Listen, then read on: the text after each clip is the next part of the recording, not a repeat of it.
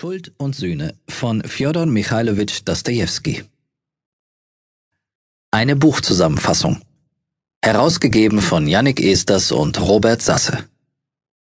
Wer Russisches ins Deutsche übertragen möchte, stößt gelegentlich auf Schwierigkeiten. Exakt entsprechendes ist nicht immer leicht zu finden.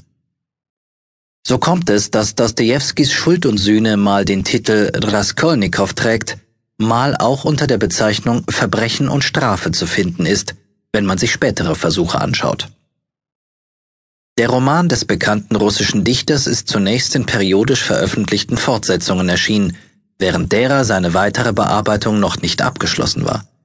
Ein gutes Jahr hat es bis zur Vollendung des umfangreichen Werks gedauert.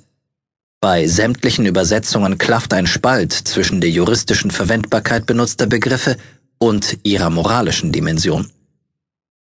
Im Deutschen kam es erst kurz vor der Jahrtausendwende zur Betonung des Aspekts der Rechtsprechung, zu dem englischer und französischer Sprachgebrauch von Anfang an tendierten.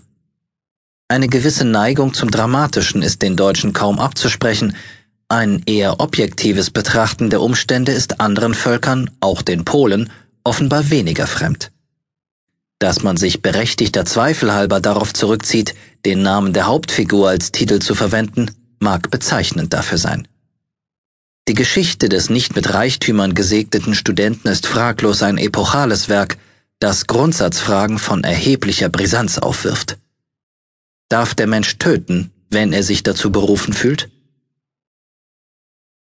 Privilegiert zum Morden. Rodion Romanowitsch Raskolnikow neigt zur Überheblichkeit, die überaus bescheidenen Verhältnisse, in denen er lebt, stacheln ihn nur dazu an. Zunehmend sieht er sich von der Gesellschaft ausgegrenzt und nimmt